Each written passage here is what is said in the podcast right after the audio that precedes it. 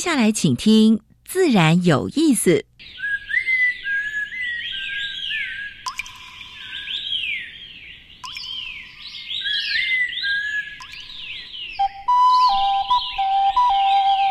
大自然是最能启发人心、最迷人的教室。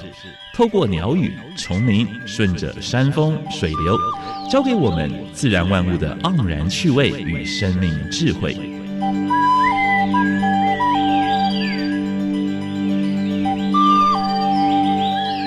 走过来，走过来，仔细听，仔细听，自然自然有意思。有意思。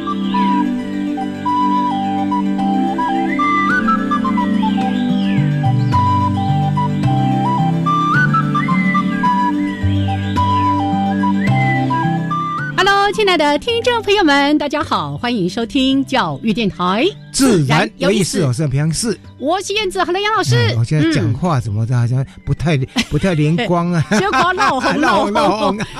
我来天气看令哈，那个神经传导会比较有一点状况。不过真的进入冬天了，还没啦，已十经月快了底呢，已经快了哈啊对不对。不过有点凉了啦。哎，所以对呢，，记得上面的扣子扣起来， 还要加件薄外套哈。嗯是是是，这个从民国一百零四年我们节目开播之后呢，只要天气一凉爽，杨老师的标准建议就是记得要把第一个扣子扣起来，然后我就会说，哎，如果天气冷，记得围上围巾 哦。不要围上围巾，现在薄围啊啊很方便啊是，热的是时候直接拉哎拉下来就好哎了。还可以戴头上，哎对可以戴头上啊 还可以头部装保暖也很重要。好，反正要注意保暖，是哎保暖是是要注意要保暖问题。对，没嗯错，没错。哈，这个我们除了邀请大家走入大自然，也非常的关心大家的健康，嗯希望我们嗯平平安安的为环境的守护尽一份力量。啊，快是快乐乐的实行环保生活，哎哎啊哎生态生活。好，对我不对改天来盘点一 下哈。好，那我们在节目当中呢，每一次一开始都会为大家安排两个小单元。第一个单元是自然大小事，跟大家分享过去一个礼拜全世界、全台湾发生发生过比较重要的农业、生态还有环保的事情。是，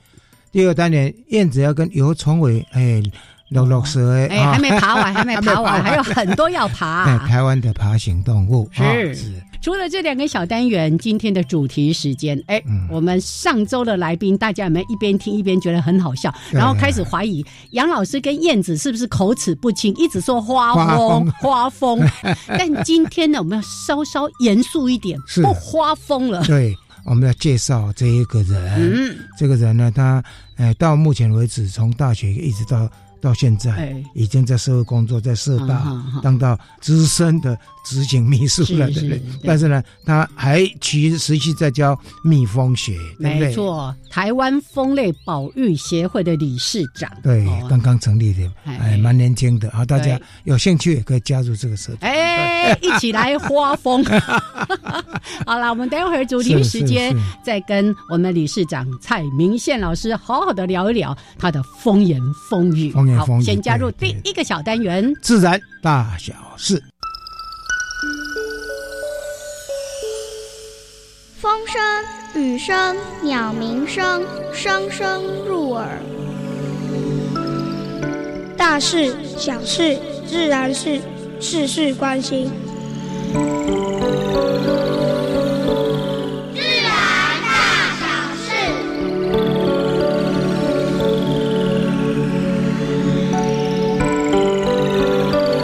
和蜜蜂分一口蜜，我们知道那个就是烟碱类的药物呢，在欧盟已经禁用了。嗯，可是呢，他们的甜菜发生问题了，所以呢，必须还是局部的要使用这样的一个药来使用。但是呢，欧盟最近呢，法院裁定说不可以，嗯因为哎这个对环境、对风的危害是实在太大了。尤其不能全够球的不风能类，嗯对，不能哦够为了甜菜一点点一点那那也不是一点点，对当地甜菜农也蛮重要的是啊。是呃减产，然后就要要用这个药啊，所以目前为止就是维持原判了，哎就是在欧盟就是烟碱类的这些农药农药是不能使用的禁，用的。是是，再想想有没有不错更友不错善生态的对方了法对了？嗯，好，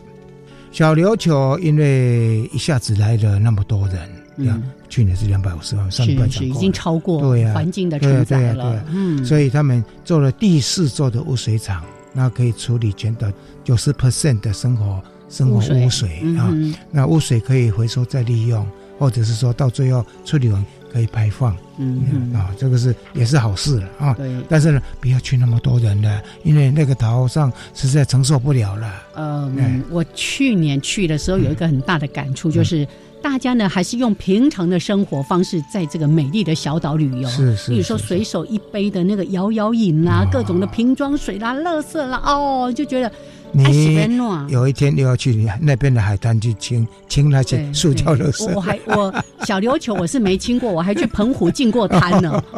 去玩了，但受不了了，受不了了就说哎、有没有大叔胶带？然后就啊吆喝所有的人一起来一起进捡滩啊。哎，好，美国的垂直农场最近掀起停业潮，其实在台湾也有几个地方，嗯哎，就是这种往事型的。哼，哦，之前那什么植物对农场、对植对物工厂的那种对对，嗯，但是呢，还是有人抱着希望了，还是有几个企业体哈、还嗯哼持续在做。不过大部分的，因为这个成本说实在比较成本是高高，嗯而且它的呃做出来菜也比市场上要贵一点了哈、好，保育专家研究香港的水獭残存后，残存的个体已经到岌岌可危，嗯啊、其实跟我们金门的状况是一样的了啊。所以香港他们保育团体也在呼吁，要赶快保护水獭的栖息地。啊哎，我们前两个礼拜还讲到，对呀哎，那个栖息地要盖一个什么对水水库还是什么？水库，水库对嗯对对对，好。南投市堆积两万吨的垃圾要清理，但是也蛮讽刺的，有一对新人呢，就是很故意的，也是哎，就是要提醒大家要重视这个是垃圾问题，还有环保问题。结婚的时候呢，就到现场，到普里现场，嗯他万号称是万吨的垃圾场来拍他的婚纱，是来跟他的亲友宣誓说：“哎，以后你们要注意啊，不要制造这么多的垃圾。”是，还有呢，南投市、南投县县政府、南投市也应该加油了啊！嗯他们现在是有跟跟一家一家一家清理公司呃合作，做三年才能够清除啊，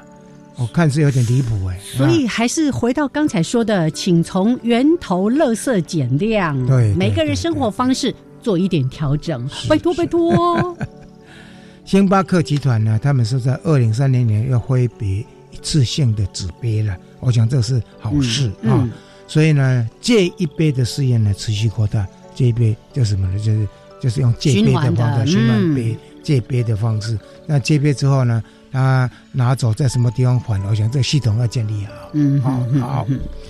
东方白鹳，你知道白鹳在欧洲是一种什么呢？啊鸟，一种什么鸟？ 是一送种子鸟，对不对？哦，白蛮鹳，大只，蛮可爱，哎，蛮可爱的 啊。那它在浊水溪出海口呢，当成家，有六六鸟筑巢的哎繁殖记录，这是好事啊，对不对？好，最后一则跟大家分享是，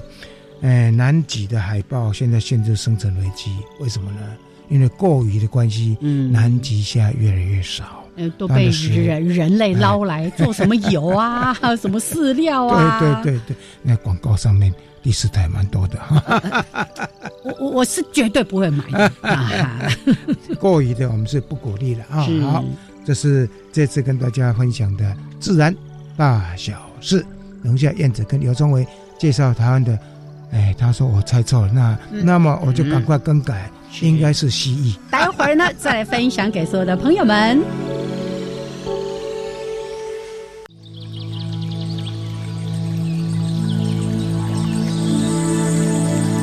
别的地方找不到。别的地方看不到，别的地方听不到。台湾 special。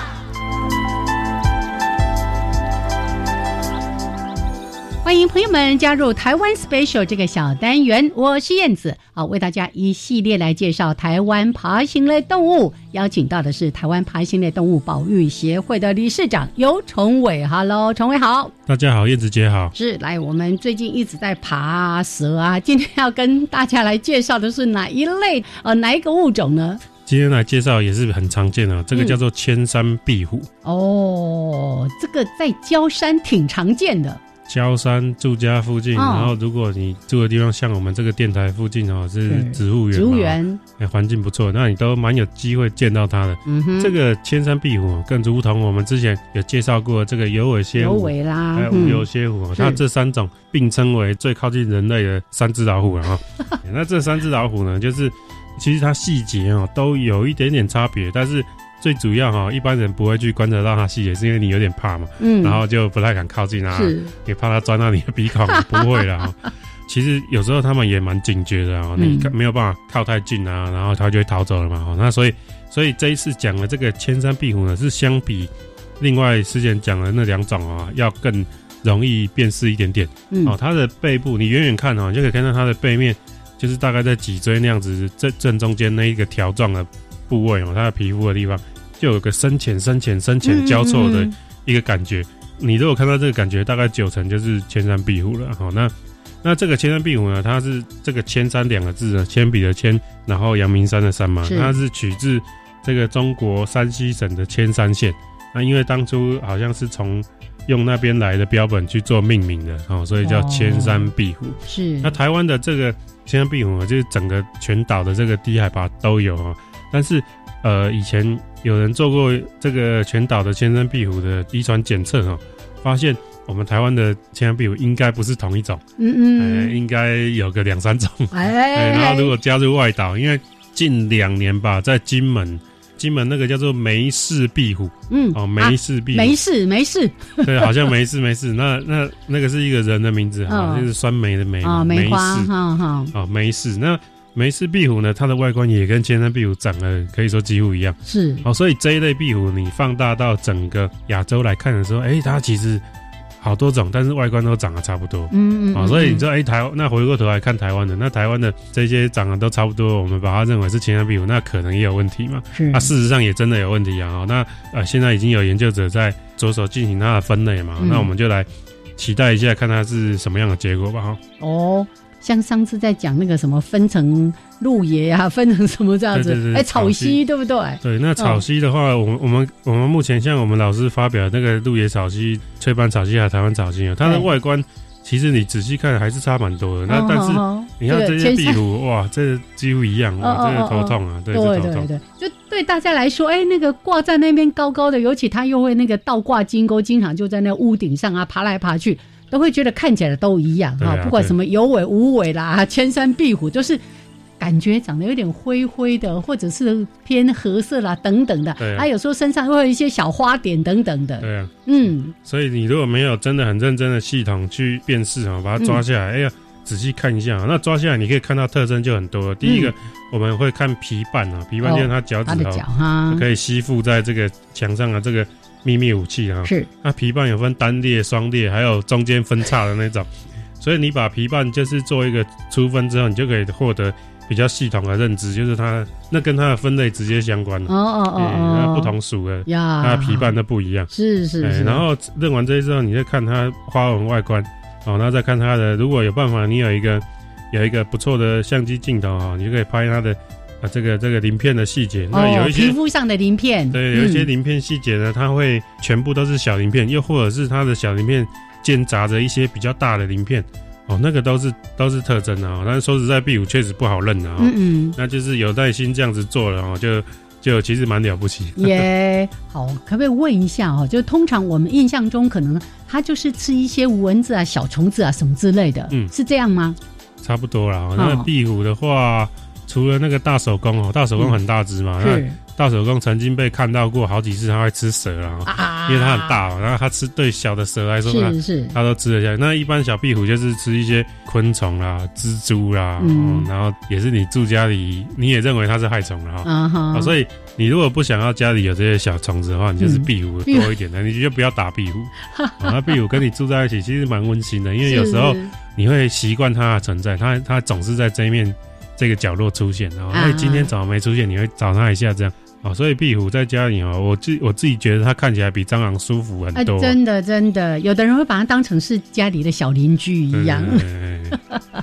好，所以今天呢，介绍给大家千山壁虎，其实非常的可爱，也可以帮我们除掉一些害虫。哦，来，谢谢崇伟，谢谢嗯谢。谢大家。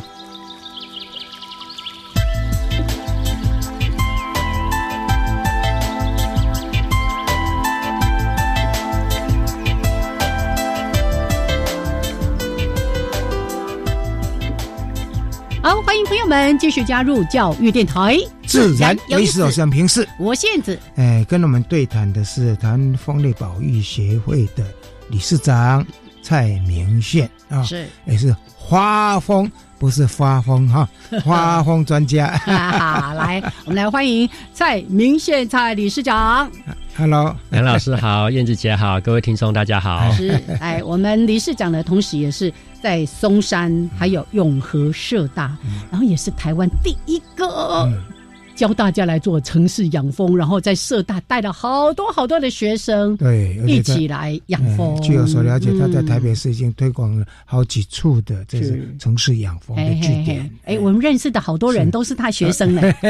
我们哦蛮多志工去上当哎，课，没错，没错。 好，来，我刚刚呢就跟理事长说，哎，你来风言风语，我跟杨老师也风言风语很久了，只是那个风不一样而已。 好，不过呢，这个事情总是有一个起源，是不是跟大家先来回顾一下，开始进入到这个风言风语这个世界当中，那个起心动念或者机缘是什么？呃，我最早的时候是在宜安大学，呃，跟陈玉文老师学习，大概将呃二十年前吧，哦嗯差不多快二十我我年是前。也施工哎啊，对，哎杨老师是我师公。对那因为我我本身的本来的学的专长其实是畜产，哦，续产对 我哦本来是畜产对是吧嗯本来是畜产。对啊，那后来系呃畜产这个系就改了名字，就改成动物科技系。嗯，那在所有的昆虫里面呢，经济价值最高的就是蜜蜂。蜜蜂嗯所以那时候呃，宜安大学呢就聘了陈宇文老师到呃我们西上任教，嗯那我才有这个机缘可以接触蜜蜂。嗯那当时一看到蜜蜂都觉得很可爱。嗯我记得有一次，呃，我在假日的时候，我在学校扫地，一个人在蜂场扫地，然后就看那个蜜蜂的后脚啊，吸带那个花粉团，啊这样爬呀爬呀爬呀爬嗯爬回去，我说哇，蜜蜂好可爱哦！那个可爱的画面就在我脑海里面一直到现在。嗯，所以我就觉得那时候就应该要好好了解蜜蜂，学习蜜蜂。我的我的学科成绩其实没有很好，嗯可是我很喜欢现场操作嗯嗯 所以我那时候就觉得，我如现果场操作应该也在经常被蜜蜂叮过嘛，对不对对？对嗯，，叮到现在已经免疫了嘛。哎，一开始前几次被那种更叮厉到，害哎，一开始说七天才会 消肿，后来五天消肿，三天消肿，现在就是当天就消肿，或者是就 不肿。那时候就觉得我应该好好接触蜜蜂，所以呃，面罩哎，他这个体质不错啊，有人对蜂类体质很对敏感的，对一叮就不得了了哎，。你不要这样吓人，我们要哎推广城市养 蜂，你没又有一直讲哎啊。没有，但有些我必须要对解提出对警告。对如果说嗯嗯你第一次被叮很，呃，反应很烈；第二次被叮反应厉害，那就要要比对稍哦微就要保持距离了。对我们那时候在养蜂场学习的时候啊，其实都会戴面罩。嗯对那我就觉得我应该要学习怎么观察蜜蜂的习性，嗯而不是戴着面罩跟它硬拼。啊，哦好我就觉得了解昆虫的习性是一件重要的事，嗯是，所以我后来就开始慢慢不戴面罩。哦，你的胆子也蛮大的。哎对，那时候就被叮就被叮啊，这 样。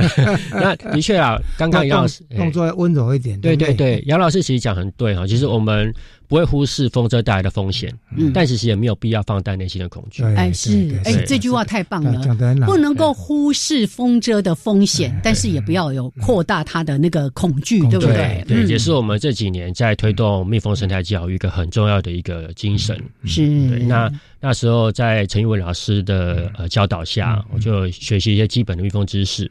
那毕业后呢，我就有机会去澳洲哦去工作，哦，是去是去是那时候特别去找养蜂工作。对那很多人去那边其实都做一些比较劳务性质的，摘水果啦是是、是嗯包装厂啦、屠宰场。那我就觉得有点可惜，哦，就觉得，因为我在台湾工作已经有一段时间了，嗯那我觉得我在台湾要去放掉一个有社会责任的工作，跑去国外洗盘子，好像有点可惜。嗯，所以我那时候觉得，我如果能够做一些我自己在大学学到的东西是比较有意义的。所以你是近代蜂场当地的蜂场，对，其实一开始很难找，因为我虽然有工作资格，可是不见得当地人要用你啊。嗯对所以我那时候就不死心，就遇到人就说啊，我我会养蜂我会养哦蜂，我会养蜂，我就一直到处讲。嗯所以很幸运的，我第三份工作就找到一份工作，那是怎么找到？那是我老板、邻居、同事的朋友。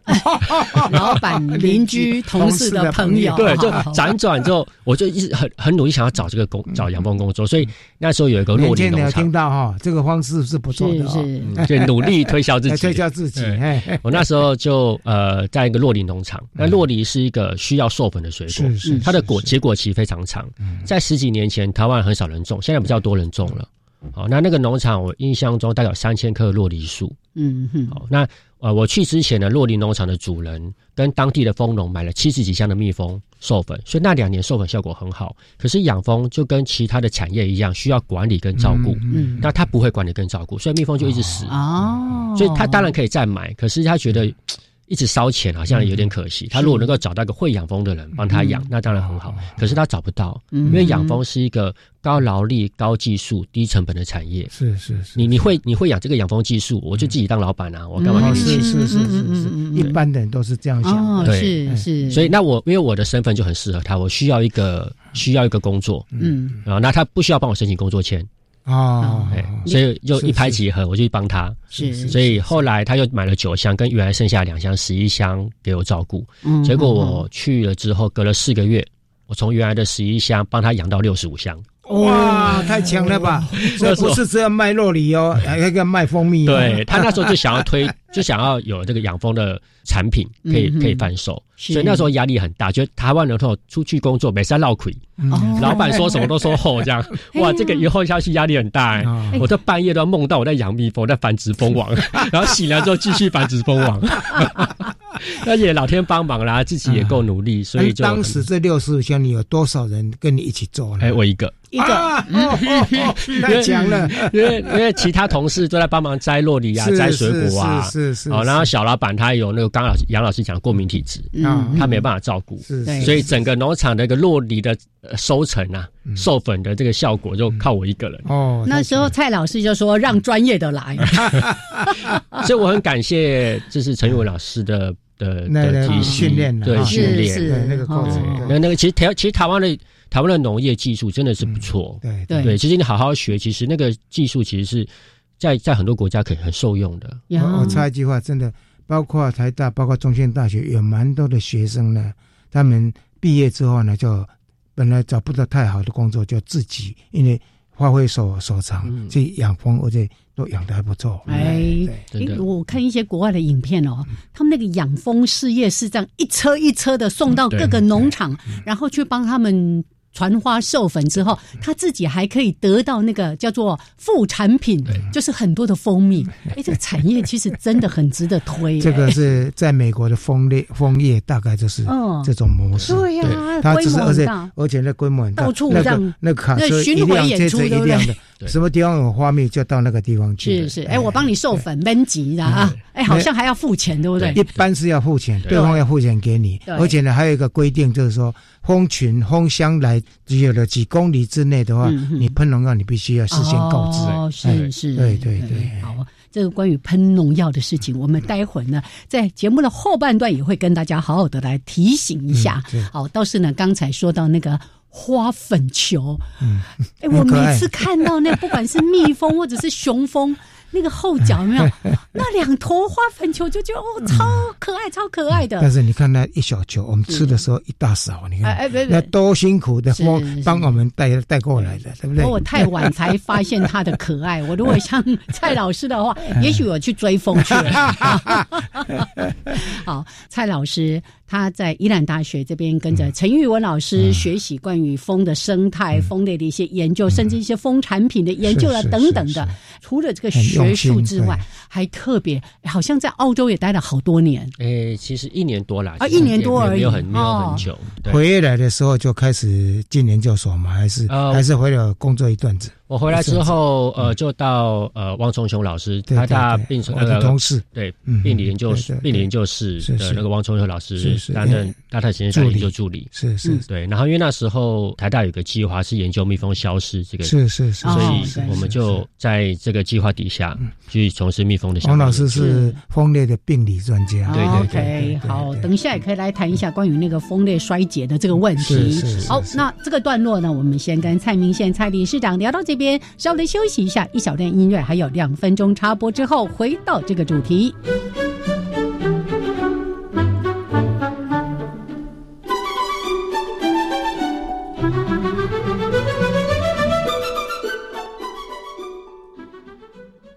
你知道台湾人是从什么时候开始吃咖喱的？台湾的铁路为什么会有支线？最早的科学园区为什么是在新竹？身为台湾人，一定要知道的台湾大小事。每周五十二点半，邀请大朋友、小朋友，跟着小猪姐姐和小番薯侦探队的队员，一起好好认识台湾。教育部一百一十三年本土语言杰出贡献奖自一百一十二年九月一日开始受理推荐，征件至一百一十二年十月三十一日止，以邮戳为凭。我们正在发掘长期付出对推动闽南语、客语或原住民族语具有极大贡献者。如果您身边有值得表扬的对象，不论是团体或个人，都欢迎推荐。相关讯息请至活动专网搜寻。以上广告由教育部提供。哦，最近很不顺，家里蚊子又多啊，今天又觉得头痛发烧，该给师傅看看了啦。 是不是还有后眼窝痛、肌肉关节痛出疹？哎，啊，你怎么知道？你也是哦。哎呀，这是登革热症状，家里积水要常倒，否则容易长病媒蚊，引发登革热。啊，这么严重哦！对呀、啊赶快去看医生啦！有问题就打一九二二防疫专线。以上广告由卫生福利部疾病管制署提供。 Java Java Amapolat Dakun Kamashikatsudas Di Jakuravu Gulele。大家好，我是来自台东的胡代明，这里是教育电台。那罗哇那咿呀那呀哦哎呀，那是你呀鲁玛的呀恩哦，朋友们就爱教育电台。欢迎朋友们继续加入教育电台，自然有意思。我是平视，我是燕子。跟我们对谈的是台湾蜂类保育协会的理事长蔡明宪，他同时也是呃松山松山社大永和社大的老师。嗯是，刚才呢跟大家简单的分享了他在嗯哦，不管是学术跟技术，还有经验累积的这个部分，真的非常的用嗯心。是是可是光他一个人能养多少，对不对？对对嗯能推多少？所以呢，到社大这边来。吸引更多更多的学生，哎，嗯就开始成弄了一个什么养蜂计划，是不是？对，嗯，呃，我最早我们是在一百零三年的时候开始在呃社大谈这个议题，嗯，然后也在社大第一个开设民间的有系统性的养蜂课，那一从一百零三年就一直到现在哇，哦，对有就十是年嗯在咯松山社大嗯嘛，对哈最早我们叫松山社大对，对对是对，那时候就想说，哎、我在学呃学校还有在澳洲的养蜂经验，如果可以带到台湾来，让呃民众可以了解，应该是一件蛮有意义的事情。嗯因为大家对于蜜蜂的态度就是啊，我吃它的蜂蜜啊，吃它的花粉啊，然后有些人甚至说啊，蜜蜂是人类的好朋友啊。结果蜜蜂出现在身边的时候，就想要喷用杀虫剂把它爬走，就觉得你这样对朋友好像也怪怪的。啊所以我觉得很多人对蜜蜂会有误解。嗯那加上蜜人类又很喜欢吃蜂蜜，是所以我们讲说，如果我们可以透过这个蜜蜂当做一个环境教育的教材，嗯然后也顺便再推动一些产业上面的相关知识。嗯，哦，例如说，大家对于这个结晶蜜啊，好像觉得都会误解嗯啊，好像都会是假蜜什啊，那么是的。误糖，那什么对养啊取糖糖啊什么哎的，对，所以我们就说，如果可以从环境生态的 角度，从呃产业发展的角嗯 度来切入的话，应该是一件蛮有意义的事。如果是纯正红米是这对我们的身体健康、哦对我们的保养，什么都相当好。对，而且自己养的 哦，对就是感觉很不一样。哎，不过我们在推城市养蜂，说的就是一般的这个蜜蜂嘛，还是其实还有更广泛的对象？其实我们先从蜜蜂切入啦，哦因为大家对蜜蜂是还比较熟悉的。是是是哦是但呃，这个这个地球上会访花授粉的，其实不是只有蜜蜂。嗯所以我们呃在课堂上在推动的时候，还会跟民众就跟学员介绍各种呃独居性蜂类啦、寄生性蜂类啊啦，嗯各种蜂类的生态，还有它的环境的意义。嗯嗯对，嗯所以我觉得这个是蛮蛮重要的事情，因为大家呃的确会很关心有经济价值的昆虫，而忽略其他很重要生态价值，可是经济价值可能相对稍微少一点这些蜂类。嗯那我觉得如果能够让大家了解这些各种蜂类的环境生态意义，对于我们的生态教育是很有帮助的。嗯是这些受影性的蜂类对所有的水果嗯或者是显化植物来讲，都是扮演非常重要的角色了。哦对嗯对所以在美国，他们曾经有一个统计说，如果美国没有蜜蜂，光蜜蜂而已、哦，嗯它大概减产会减产一半以上了。哎，所是以是，哎，嗯对啊所以呀，蜜蜂的很角色重要的是好非常朋重友要，对对，哎。其实你在推这样的城市养蜂，跟你前面提到的那个蜂群衰竭，这嗯之间有没有什么样的连结关系？呃，蜜蜂的消失或者是数量减少，嗯其实有很多的原嗯因。是哦，像气候变迁哈，它可能因为急剧的气候变化，对于开花植物嗯嗯啊，受不了，受不了哎了，。就开花植物它的花期可能 花期延后或者对是呃提早，嗯哦，气候变迁，那呃，在其他研究甚至会发现有一些病虫害，例如说一些病毒，哦，会造成蜜蜂呃在在哦它的健康出现问像美题，洲幼虫病啦，哦对威胁健或康者威丰啊胁螨啦，嗯对对这些都蛮蛮大的威胁。对。然后在台湾，另外一个比较严重的是这个化学农药，嗯，因为台湾的这个化学农药不当使用或者是滥用，那蜜蜂出去采蜜的时候就很容易被这些化学农药毒死。嗯哦，甚至如果你的这个农药剂量跟浓度稍微低一点，蜜蜂即便不会死在现场，它也有可能它带回来的蜂蜜跟花粉，它可能会有含量哦一点微点微量的农药。哦是是对，这个对于产业跟环境生态来讲，其实是一个很大的问题。嗯对对而且它带回来的花粉或者是采的蜜嗯是含有这个非常微量，但是它累积。对那个累积之后，然后又喂食给这些幼虫，啊对对对哦所以很可能就造成整个蜂群的崩解。对，所以城市养蜂是因为它比较没有喷农药 嘛？呃，在台北的话比较不会喷化学农药，但哦其实在这环境用药还是会有，例如像夏天登革哦热，是还是会喷这些什么呃除虫菊类的药，啊、嗯对蜜蜂还是有影响。哦，那呃，其实不管是城市还是乡村哈、其实呃最重要的是那个环境能不能够支持这个物种的生存。嗯嗯，对，也的确，那、农村很多很多都以为蜜蜂应该在活在乡村啊，是是哦，因为乡村好像应该不多比较多的植物，嗯可是其实乡村，尤其在农业区，他刚刚提到的化学农业的威胁是一个问题，面临的面临的威胁也相当大了啊。对啊，都市里面的话呢，包括那个你那个除草剂的利用什么之类的，像台北市还不错了啊，已经禁用在都市里面这些除草剂，那它比较不会接触得到。但其他的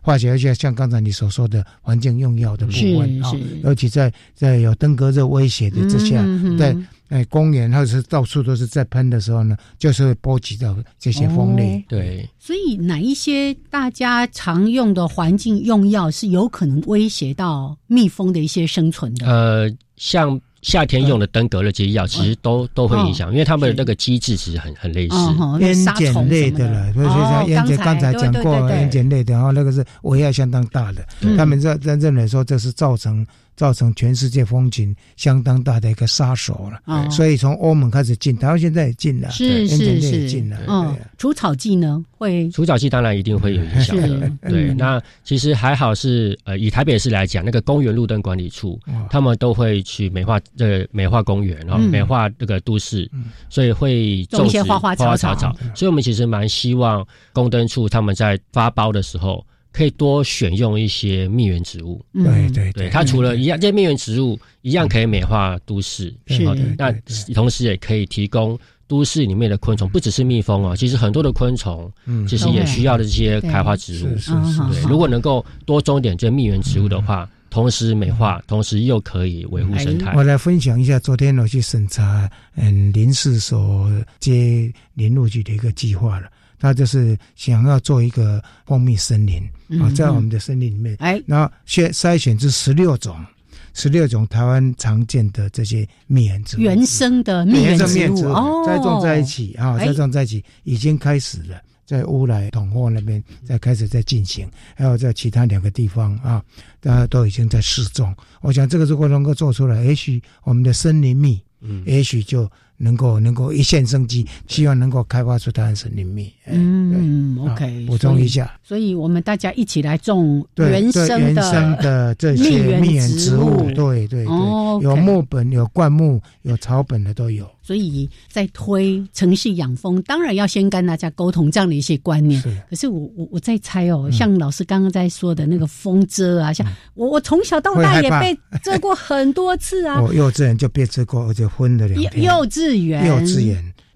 我把我们家屋檐后面的一个蜂巢窝哦，你去拿捅拿把它捅掉，哎， 因为看了好几天看不顺 眼，他捅掉，他以为说那个长杆子嘛，对不对嗨？嗨小朋友这里长杆子，哎，他追不到我嘛，对不对？赶快打了就跑啊！没有想到被遮得你很跑惨比较 慢，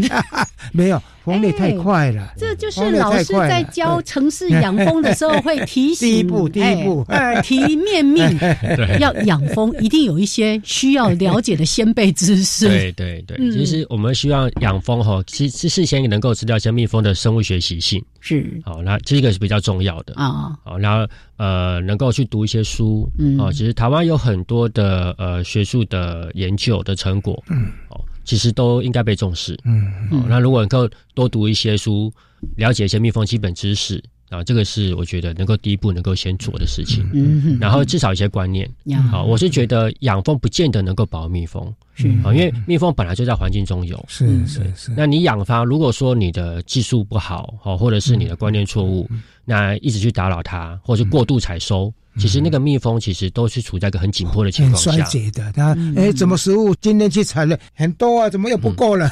对 偏偏去采，偏偏呃碰到了暴风雨。啊对，其实环境顾得好，才能够让蜜蜂好好生存。是对，那个技术是一部分，但是背后那个环境的支持是更重要的事情。所以也不是说哎呀，只是一头热，嗯我想要养蜂这对，件事情，要不然就变得僧多粥少啊，嗯就大家都来养蜂。啊结果我刚刚提到蜜粉植物缺乏，是嗯那嗯是大家都采不到蜜哦，养蜂人很辛苦，就要一直喂糖水，是那反而是这不见得就是一个好事情。对了嗯，东京都那个在推那个都市养蜂的时候嗯是一样，就是说，包括那个公园里面的行道树的喷药什么之类的话嗯嗯嗯，都要提出蛮多的建议。对然后在什么适合的地方要多种一点那个蜜源植物对哦啊，所以恐怕你们也要未来可能要跟台北市政府提出一些建议。对，是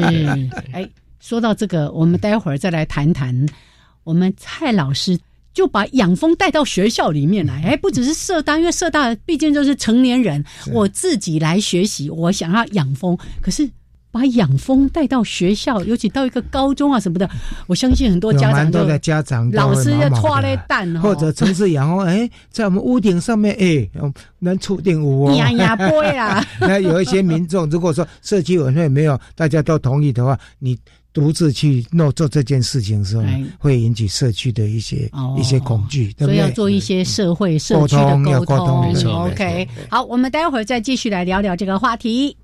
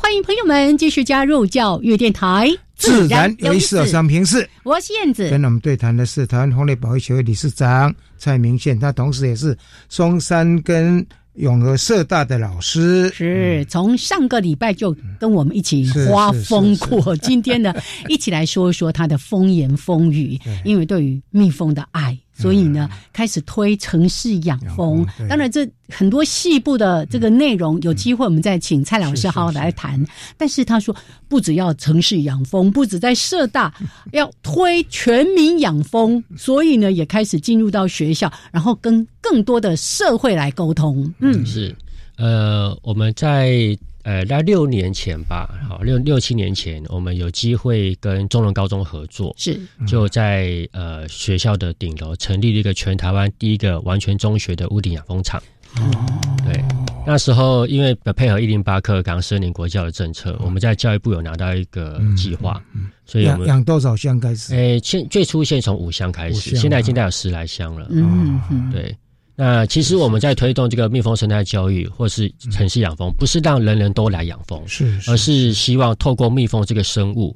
回头去看环境的状况嗯发生了什么问题。嗯哼对，所以我们的 KPI 不是说啊，大家都来养蜂，你养几箱，你养几啊，箱，你收几公斤的蜂蜜？哎不是这样子嗯嗯对你说几瓶？哎嘿嘿对，其实反而希望去了解蜜蜂的习性之后，去看见环境的问题。嗯，是所以我觉得这个教育啊，从从小做就蛮重要的。嗯嗯所以呃，我们就跟中龙高中合作了，就开了这个给高中生的养蜂嗯课。这个不是一个社团，它是一个呃选修课程。现在的高中生跟我们以前在大学一样，是可以有选修课的。那它是一个学期，嗯好，那我们就最初从高一的养蜂课开始，嗯那后来这个课在学校就很热门，嗯所以学校就希望说，哎、可以希望高三再开一门，所以现在我们有高一跟高三嗯两个班的养蜂课，课程里面可以让学生先有打好一些生物基础，或者是这个呃嗯是是昆虫学相关的生物基是础，是然后能够衔接大学教育。嗯哦，对，所以我们在教的时候呢，呃，不太说，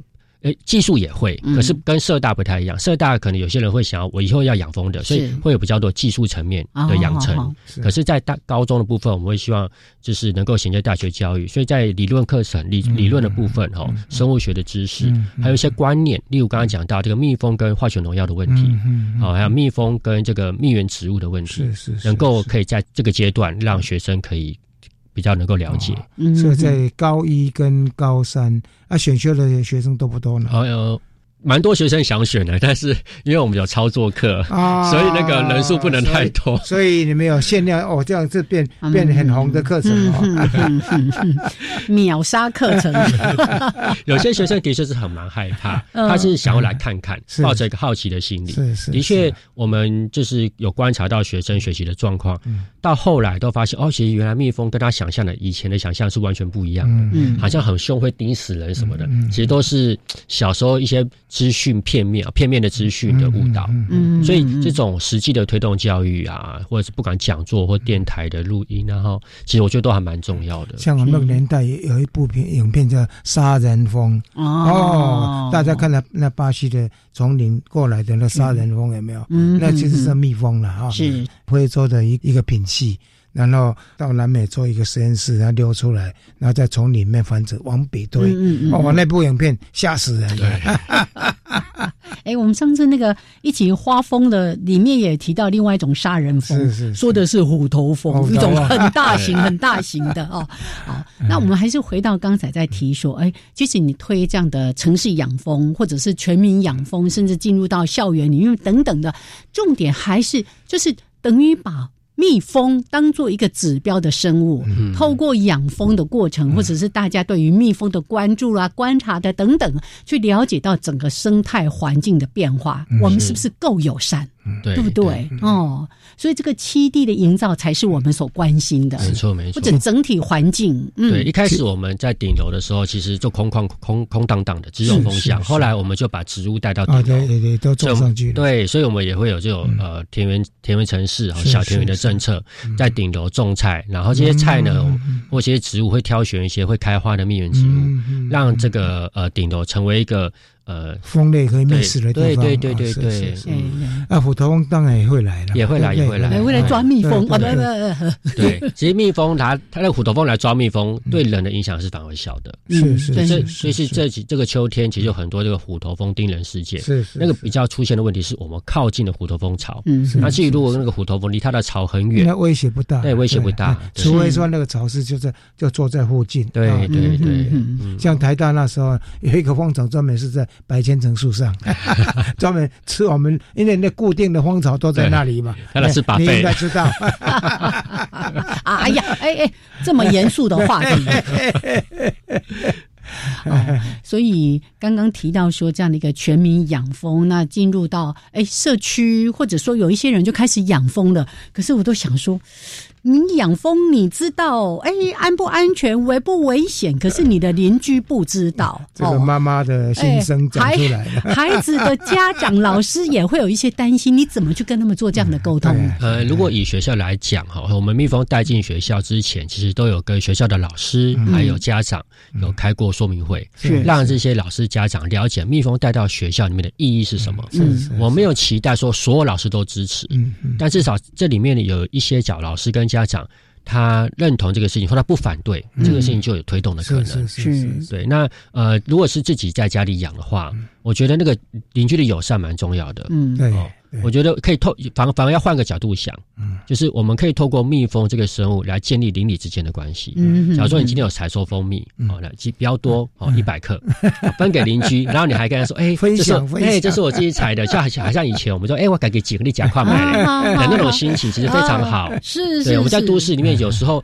人跟人之间的互动其实变得非常的疏离。呀，呃那重新建立那个人跟人之间那个友善的连接是一嗯个重要的事情。是嗯好，那是呃，如果说可以透过分享这件事好事，那呃，如果真的不小心遇到了嗯这个邻居真的很反对，我们也觉得不需要为了一箱蜜蜂哦，跟邻居拍跨名啊。嗯当然对对嗯嗯，所以就是呃，好好的沟通。那真的真的不行，我们可以暂时先不要养对。嗯我觉得重点不是说你养才叫友善，而是你了解环境生态这件事情那。个去影响身边的人，对做对对一些友善环境对的你措施。种很多的蜜源植物，才是真正的友善啊！是是少用点化学农药，支持友善小农，是是是那才是真的友善。哎哎，对这个已经讲到他们 的台湾蜂类保育协会在推的一些重要的理念。是就对对重点不是你养不养蜂，对嗯大自然我们说土地公最会种树嘛。你如果在大自然或者在你所拥有的土地上面，能够多种植一嗯些面植物友善蜜蜂的这些植物，甚至是也尤是其是很棒尤。其是原生植物，哦刚刚提到要的原生生植的物非常重要，对原生的非常是哦重非要常。重是对是就算不是原生，也不要种植强势入侵种。啊是啊是，对，像那个小花曼泽兰，它是蜜源啊，对可是我们就不推广。哦，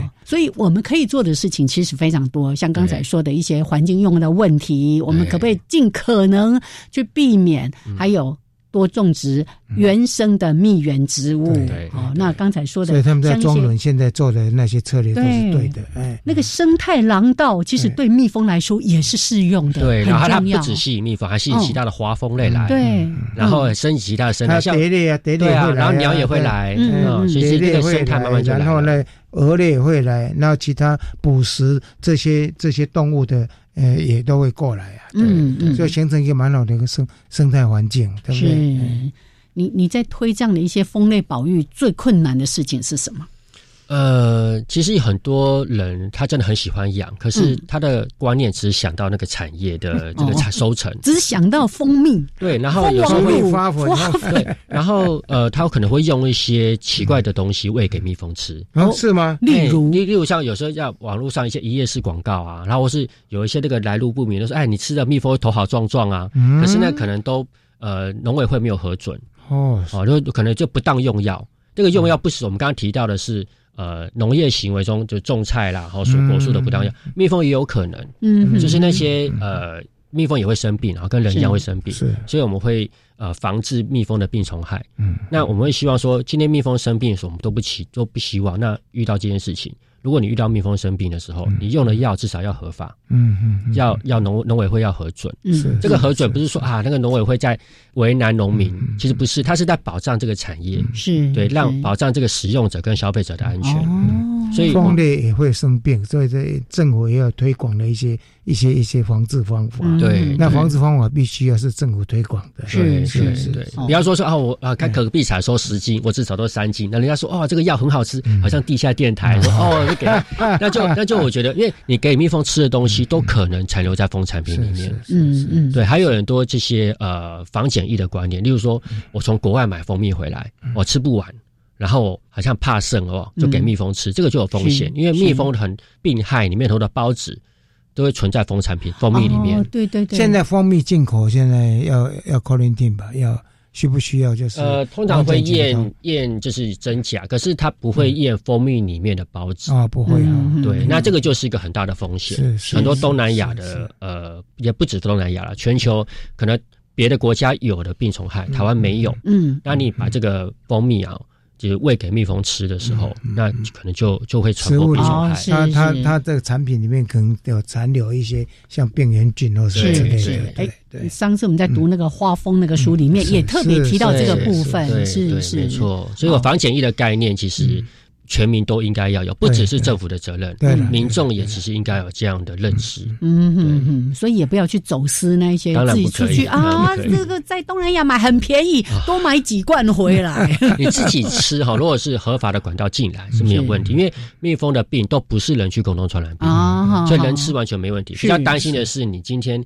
怕怕担心说啊，它浪费我喂给蜜蜂吃，这嗯个可能就把国外的这种新兴传染病的问题，嗯其实是是新兴的病原对菌哦这种在人类贸易的过程中会传播的病源，哦一直都是国际间很重视嗯的事所情。以还是要注意了哈，就是说我们必须要合符合就黄检局规定说，我们能不能携带这些蜂产品进来，哈哦要有防疫的概念，是对对啊，对不是只是 COVID 19而是是已，是是是对蜂类的这个部分，那我们还是希望说，哎，邀请大家，我们怎么样可以为蜜蜂、为蜂类营造一个非常友善的栖息环栖息境环境哈、对不只是蜜蜂、嗯蝴蝶、鸟都一，样各种的生物都一样都对来了对对对对，好营造好的友善的栖地啊，嗯我想对于呃所有的动植物来讲，或包括人类来哎是讲，都是非常重要的。对，哎，我其实刚刚一直在想说，哎，那公园有没有可能？那当然有可能。公园有没有可能来推养蜂？因有为啦我们看到日本有很多这样的例对，子不。不过政府的的态度，他没有，他不会反对你，因为毕竟它是产业，嗯可他也没有要支持你，他就是处在一个模糊，就是说啊，你不要惹 麻烦，啊一般都是担心民众的抗议。对对他他不会阻止你，可他所以他不会积极一推样啊动的，，就是沟通的问题。对啊，对。我们后续再来强化 沟通， 是是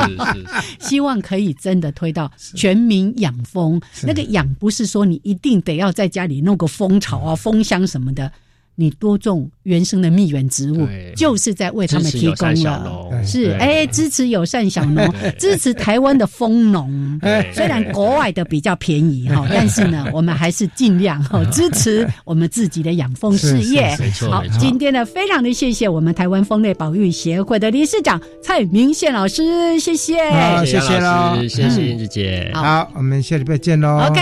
拜拜。拜拜。